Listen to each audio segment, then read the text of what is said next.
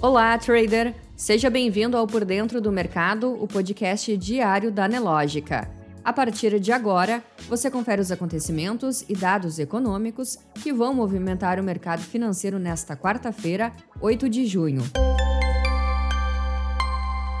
No calendário econômico de hoje, sem destaques na agenda brasileira.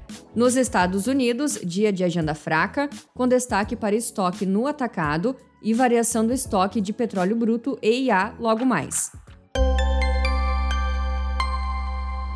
Na economia, hoje a FGV divulgou que o Índice Geral de Preços Disponibilidade Interna variou 0,69% em maio, percentual superior ao apurado no mês anterior, quando variou 0,41%. Com este resultado, o índice acumula alta de 7,17% no ano e 10,56% em 12 meses.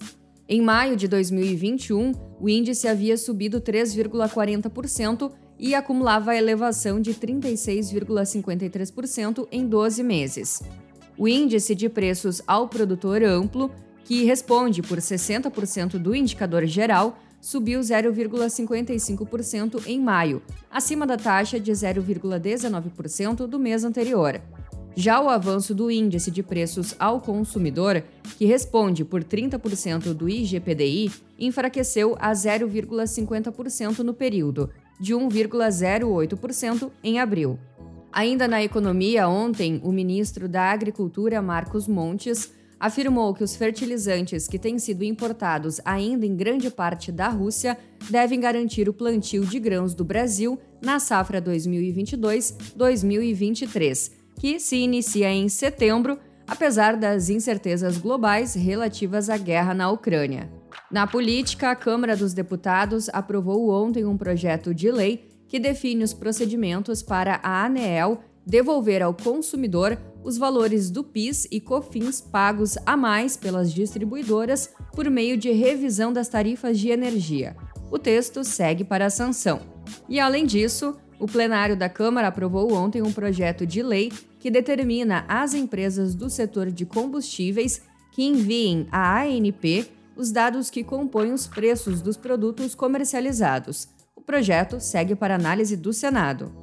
Na área internacional, a economia da zona do euro cresceu mais rapidamente no primeiro trimestre do que nos três meses anteriores, apesar do impacto da guerra na Ucrânia, informou a Agência de Estatísticas da União Europeia nesta quarta-feira, revisando suas estimativas anteriores para cima. Em sua leitura final para o período janeiro-março, a Eurostat disse que o PIB dos 19 países que compartilham o euro subiu 0,6% em relação ao trimestre anterior, para uma expansão de 5,4% na comparação com o mesmo período do ano anterior.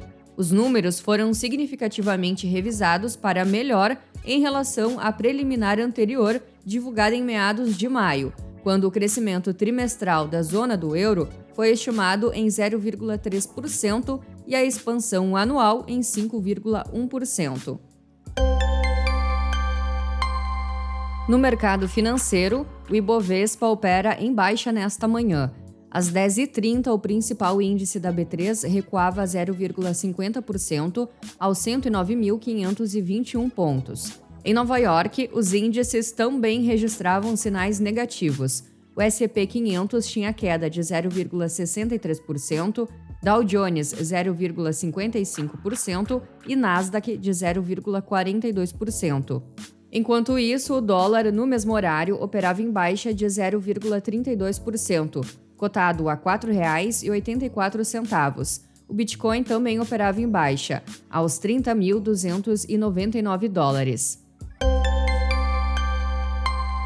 Você pode conferir estas e outras notícias na sua plataforma Profit Pro. Se você ainda não é assinante, faça hoje mesmo o seu teste grátis. Um ótimo dia e até amanhã!